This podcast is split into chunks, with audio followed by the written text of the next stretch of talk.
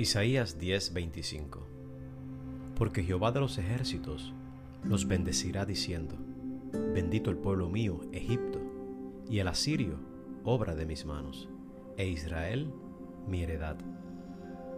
Estas palabras de Dios por medio del profeta Isaías son extraordinarias. La razón, Egipto fue la nación que esclavizó al pueblo de Dios. Fue también la nación que experimentó los juicios de Dios para que dejaran ir libre a Israel, el gran evento del Éxodo. Egipto ha venido a simbolizar todo lo que es mundano y de oscuridad espiritual. Asiria fue siempre enemigo de Israel.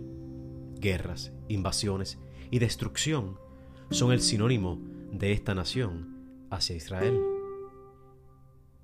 ¿Qué es lo que dice Dios? Egipto y Asiria serán bendecidos por Dios. A Egipto se le llama pueblo mío y a Siria la obra de mis manos. Estas palabras hablan de restauración espiritual que Dios traerá sobre estas naciones. Ahora no vemos que estas naciones sirven a Dios. De hecho, son musulmanes de religión, enemigos del Evangelio de Jesucristo. Y todavía es posible que abriguen hostilidad hacia Israel. Pero esto cambiará.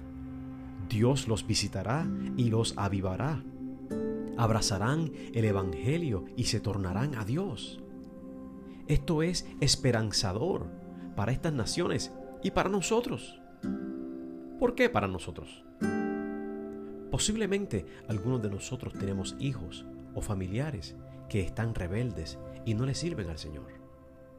Y aunque no los vemos en los caminos correctos, podemos poner nuestra confianza y esperanza en Dios de que así como Dios avivará a estas naciones que hoy no le sirven, así podrá avivar a los nuestros de una manera especial.